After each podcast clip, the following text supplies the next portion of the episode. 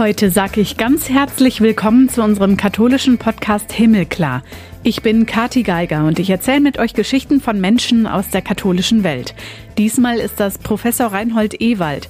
Der Raumfahrer und Astronaut berichtet von der Flamme der internationalen Freundschaft zu Raumfahrtkollegen, die er ganz persönlich sorgfältig am Leuchten hält seinem Flug ins Weltall und ob er da dem Himmel und Gott näher gekommen ist. Das ist auch für einen gläubigen Menschen jetzt nicht ein Knackpunkt, wo man sagt, wenn ich da oben kein Gotterlebnis habe, dann war alles falsch, was ich bisher geglaubt habe. Im Gegenteil, also man nimmt das sozusagen innen mit und man erwartet nicht, dass die äußere Umgebung einen in irgendeiner Form da äh, religiös inspiriert. Jetzt vor dem Fest Christi Himmelfahrt sprechen wir über diese ganz besondere Erfahrung und was das mit seinem Glauben gemacht hat. Heute ist Reinhold Ewald 66 Jahre alt und noch Professor für Astronautik und Raumstationen an der Uni Stuttgart. Spannend ist zum Beispiel auch, warum er die internationale Raumfahrt als Vorbild sieht für gesellschaftliches Engagement, fürs Klima zum Beispiel und für politische Zusammenarbeit, was wir uns dafür abgucken können.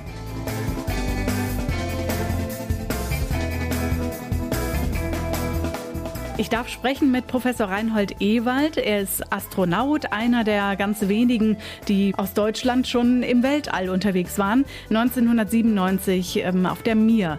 Man könnte sagen, von Mönchengladbach über Köln dann ins Weltall. Er ist Raumfahrer und war knapp 20 Tage im All. Hallo, schönen guten Tag, Herr Ewald. Schönen guten Tag, Frau Geiger. Wie ist es so, der Blick aus dem Weltall auf die Erde, wenn Sie sich daran zurückerinnern? Ja, also in Ihrer Aufzählung von Mönchengladbach über Köln äh, ins Weltall, da fehlen natürlich ein paar Zwischenstufen. Und diese Zwischenstufen sind äh, eigentlich für jemanden, der professionell eben ins All fliegt, doch sehr wichtige Zwischenstufen, nämlich die Vorbereitung auf das Programm, was wir da oben machen. Ähm, Raumfahrt ist immer risikobehaftet und äh, es ist sehr aufwendig, was man an der mh, hm, ja, mangelnden Zahl eigentlich an, an Starts schon sieht. Ähm, und insofern ist die Zeit da oben sehr wichtig und wir werden intensiv auf diese Zeit vorbereitet und das kühlt natürlich auch das Emotionelle ab. Das heißt, wir sind in dem Moment, äh, wo die Rakete startet, voll konzentriert auf das, was wir da oben äh, demnächst dann leisten sollen. Und das drückt natürlich die Gefühle, was passiert denn gerade hier mit dir, was, äh, welche unglaubliche Reise trittst du da gerade an, ziemlich weg. Sie sagen schon, man muss sich vorbereiten, auch körperlich natürlich. Ich war noch nicht in Schwerelosigkeit. Was ist das für ein Gefühl? Ist es auch so ein bisschen Kontrollverlust oder ein merkwürdiges Gefühl, wenn die Muskeln nicht mehr das sind und die Schwerkraft, wie man es gewohnt ist? Also zwei äh, Aspekte da. Das eine ist als Mensch. Ähm, das kann man auf der Erde eigentlich nicht nachstellen. Diese Situation der Schwerelosigkeit ähm, dass sogar die inneren Organe schwerelos sind und schweben. Also wir nähern das an durch Training unter Wasser, ähm, in dem also dann ein neutraler Auftrieb äh, hergestellt wird. Und dann lernt man wenigstens schon mal die Bewegungen, die natürlich im Weltall dann auch anders sind, wo man sich ja nicht drehen kann oder irgendwie keinen Fixpunkt hat. Und das lernen wir eben in diesen äh, Unterwasserübungen oder eben auch in äh, 20, 25 Sekunden Schwerelosigkeit bei sogenannten Parabelflügen. Aber das ersetzt nicht die langanhaltende Schwerelosigkeit, die oben da ist und ein ganz anderes Körpergefühl dann erzeugt. Als Physiker muss ich allerdings sagen, äh, sehe ich ja zum ersten Mal äh, Newtons Gesetze an mir äh, in Realität äh, in Wirkung. Und das ist natürlich verblüffend, dass man sich irgendwo abdrückt und nicht in der Luft stehen bleibt, sondern wirklich ganz sanft dann an, an die Decke schwebt und da sich auch wieder abtupft und trotz dieses, dieser ganz sanften Kraft ähm, unten wieder ankommt. Da muss man sich ein paar Tage dran gewöhnen. Aber dann ist das wie Fisch im Wasser, würde ich mal sagen. Dann äh, nutzt man auch die Vorteile, die Dreidimensionalität der Schwerelosigkeit sehr gut aus. Jetzt schlagen bei Ihnen, ich nenne es mal, zwei Herzen in der Brust. Sie sind natürlich Wissenschaftler, das hören wir gerade schon durch und durch, und andererseits gläubig. Wie kann das bei Ihnen zusammengehen, zum Beispiel, als Sie dann abgehoben sind in der Soyuz-Kapsel? Was geht einem da durch den Kopf? Ja, das ist im Deutschen natürlich ein, eine Melange, das ist der Himmel äh, in den ich da abhebe und der Himmel, den, den mir im Kommunionunterricht dann äh, die die entsprechenden Unterweisungen beigebracht haben. Diese beiden Himmel trennt der Engländer, die Engländerin, äh, und sagt, äh, spricht von Sky und Heaven. Und so muss man das eben auch sehen. Ich habe nicht erwartet, in Heaven zu fliegen, sondern es war schon klar, dass meine äh, Zielrichtung eher der Sky war, also die, die räumliche Entfernung von der Erde, aber nicht in irgendwelche abgehobenen Sphären. Und so äh, habe ich weder erwartet, da den Engländern näher zu kommen oder äh, sogar mystische Erlebnisse zu haben, noch habe ich sie äh, gehabt. Also das ist auch für einen, einen gläubigen Menschen jetzt nicht ein Knackpunkt, wo man sagt, wenn ich da oben äh, kein Gotterlebnis habe, dann war alles falsch, was ich bisher geglaubt habe. Im Gegenteil, also man nimmt das sozusagen innen mit und nicht, man erwartet nicht, dass die äußere Umgebung einen in irgendeiner Form da äh, religiös inspiriert kein Gotterlebnis. Ich frage trotzdem ganz im übertragenen Sinne, haben Sie Gott da oben gefunden? Das habe ich weder gesucht, noch äh, hat äh, meine Religiosität äh, wesentlich verändert. Aber was ich ähm, mitgenommen habe, dass ich viel eindrücklicher jetzt schildern kann, was zum Beispiel in, im Buch Genesis äh, beschrieben wird, die Trennung von dunkel und hell, die, diese ganz scharfen Kontraste, die man also äh, beim Blick auf die Erde und beim Blick in, in den dunklen Himmel oder den, den, ja, das Universum als solches äh, dann hat. Oder ähm, diese äh, Scheidung von Land und Wasser, die man also aus unserer Orbitalperspektive wunderbar sieht, immer wenn wir vom Ozean kommend auf Land äh, stoßen. Das ist eine ganz scharfe Trennlinie, wunderbar geformt, mit ganz vielen Farbänderungen auch. Und äh, so hängen wir natürlich in jeder freien Minute auch am Fenster, um uns bekannte oder identifizierbare Gegenden unten äh, vorbeiziehen zu sehen. Das sind natürlich Eindrücke, gerade wenn man die Schöpfungsgeschichte dann nochmal liest, wo man sagt, aha, da hat also der, der altvordere äh, Schreiber dieser Erzählung dann doch richtige Worte gefunden, die sich plastisch mit den Bildern aus dem All belegen lassen. Heute sind Sie Professor an der Uni Stuttgart für Astronautik und Raumstationen. Hat sich denn 1997 waren Sie im Weltall, hat sich seitdem für Sie irgendwie der Blick auch auf das Nichtige, auf das, was wir so im Alltag alles erleben, uns drum kümmern, hier auf der Erde verändert für Sie?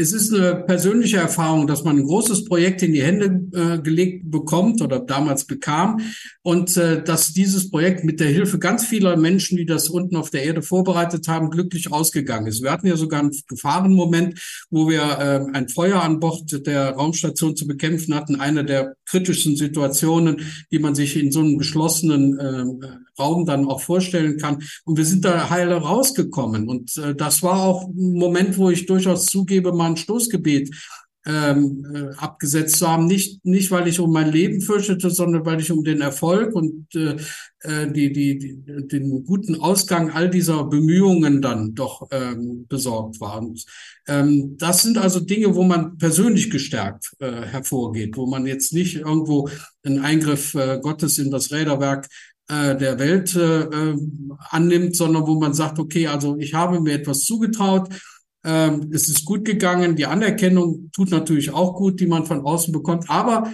es ist ein Privileg, was vielleicht dann auch dazu verpflichtet, diese Erfahrung weiterzugeben. Und also nicht ganz zufällig bin ich dann auch an Universitäten tätig geworden und habe heute Gott sei Dank auch ein Publikum, für diese meine Erfahrungen. Da geben Sie das ja dann unter anderem äh, wieder. Was ist so die Resonanz, wenn Sie dann in Ihren Vorlesungen davon sprechen, wenn Sie die Menschen selber darauf vorbereiten, beziehungsweise ihnen ja auch das Wissen über die Raumstationen, die so um uns im Weltall rumschweben, weitergeben? Also erstmal benutze ich die, das Interesse und, und die Faszination, die die Weltraumfahrt äh, bietet in all ihren Aspekten, ob Satelliten, Erdbeobachtungssatelliten oder planetare Sonnen oder eben auch die astronautische Raumfahrt, wie wir heute sagen, benutze ich dazu allgemeines Interesse für die sogenannten MINT-Fächer, Mathematik, Ingenieurwissenschaften, Naturwissenschaften, Technik zu wecken indem ich auch dann sage, ich habe das jetzt nicht studiert. Ich habe nicht gezielt die Studienfächer gewählt, damit ich dann, wenn die Astronautenauswahl äh, aufgemacht wird, alle Papiere vorlege und damit äh, einen Durchmarsch mache, sondern es hat mich einfach interessiert, es hat mich fasziniert. Und ich hoffe, dass meine Erzählungen euch jetzt auch dazu bringen, in ähnlicher Weise an der Erforschung der Welt und des Weltalls mitzuarbeiten. Und vielleicht habt ihr dann ja auch die Chance, gegeben, ihr habt einen richtigen Pass und gegeben, ihr, es ist äh, an der Zeit dann auch mit eurer Ausbildung einmal selbst dieses Erlebnis zu haben. Aber egal, wie es ausgeht, die Beschäftigung mit diesen naturwissenschaftlichen Fragen, die, die Neugier,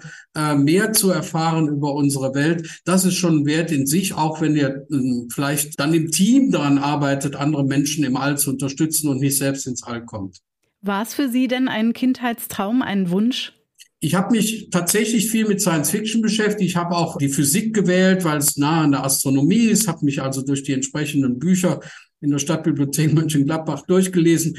Aber ähm, es war sicherlich nicht alles mit dem Ziel und mit dem Wunsch, Astronaut zu werden. Das ergab sich erst 1986 ich sitze auf äh, dem Lehrstuhl, den damals Ernst Messerschmidt bekam, der also 1985 mit einer deutsch finanzierten Mission im Weltall war. Also da gibt es so Kontinuität, wo man mehr und mehr in diese Richtung kommt und sagt, ach, das wäre vielleicht für dich auch interessant, aber garantieren, garantieren kann man das keinem. Es ist ein großes Glück, dass Sie das in Ihrem Leben erleben durften, dass Sie oben im Weltall waren. Wenn Sie jetzt die Möglichkeit nochmal bekommen würden, würden Sie nochmal rauffliegen? Das ist jetzt eine ganz schwierige Frage, weil dann heißt es nachher, der Ewald hat keine Lust mehr zu fliegen. Natürlich reizt mich ein solches Projekt wieder.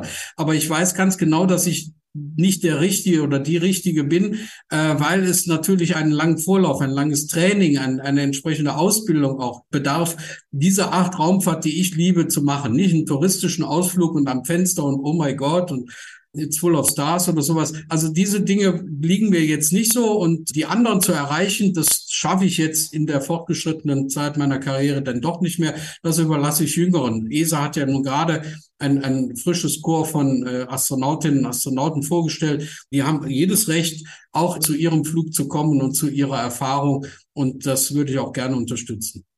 Ins All heißt auch mit anderen Nationen zusammen. Sie waren damals unter anderem mit einem Ukrainer, mit einem Russen auf der Station. Internationalität ist also das große Stichwort. Wenn Sie das heute betrachten, wie sehen Sie da die Verständigung, die Freundschaft? Klappt das im Weltall irgendwie nochmal anders als hier auf der Erde?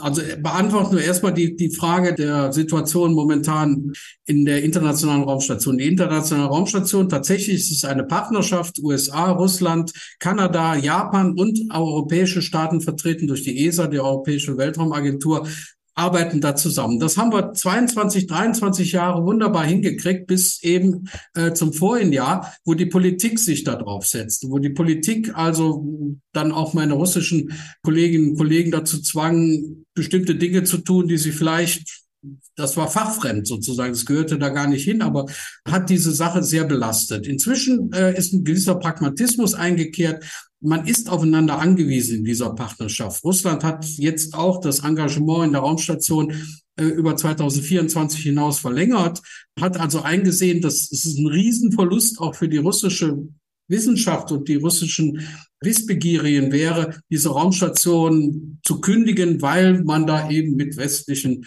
Leuten zusammenarbeiten muss. Auf einer persönlichen Ebene versuche ich diese Flamme wirklich ganz, ganz sorgfältig am, am Leuchten zu halten. Denn ich glaube, dass wir aus dieser Sache, wenn dann die Politik irgendwo mal eine Lösung gefunden hat, nur rauskommen, indem wir wieder dann auch die persönlichen Kontakte, die sich ja nicht geändert haben, äh, und die persönliche Affinität zueinander, dass wir die wieder aufleben lassen können. Momentan sind wir tatsächlich da natürlich durch die Politik in dieser ganz natürlichen und in diesem Austausch behindert.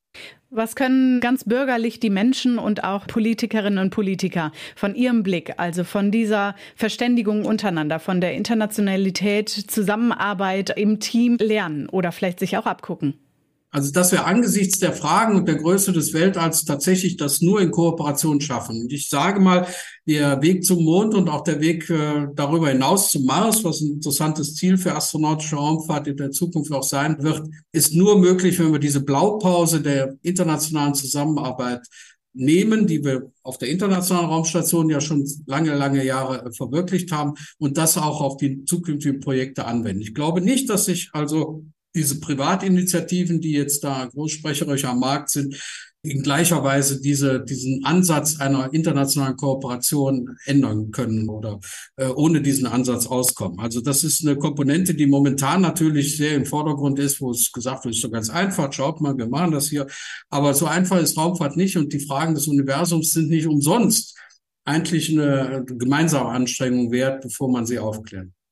Jetzt haben wir hier auf der Erde mit ganz vielen Krisen zu tun. Nennen wir die Pandemie, nennen wir den Krieg, den haben wir schon tangiert in der Frage Ukraine, Russland und internationale Zusammenarbeit. Was gibt Ihnen bei all dem, was wir hier zu bewältigen haben als Gesellschaft, als Erdbevölkerung, Hoffnung?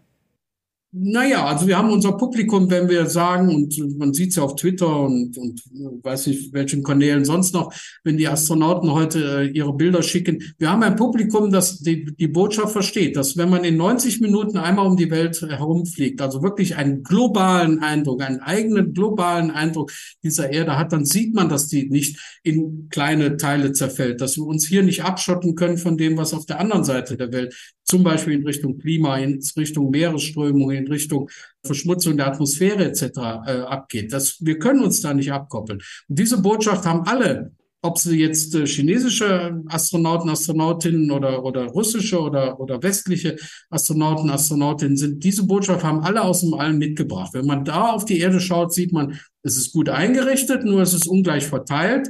Und äh, wir haben es tatsächlich in der Hand, damit auch ziemliches Unheil zu stiften, indem wir auf falschen Wegen weitermachen. Und das ist von uns aus natürlich authentischer, als wenn man einfach nur Satellitenbild hinter Satellitenbild äh, legt und sagt, das ist jetzt der Gang der Erdverschmutzung oder der, der Atmosphärenverschmutzung und lasst mal gut sein. Also da braucht man immer auch noch die menschliche Vermittlung, die wir eben weil wir das Privileg hatten, in dieser äh, orbitalen Situation auf die Erde zu schauen, dann auch äh, verkünden sind. Danke, Professor Ewald, dass wir uns unterhalten konnten. Gerne. Und äh, ja, dann wünsche ich zur Himmelfahrt natürlich alles Gute und eigentlich immer nur Gutes vom Himmel.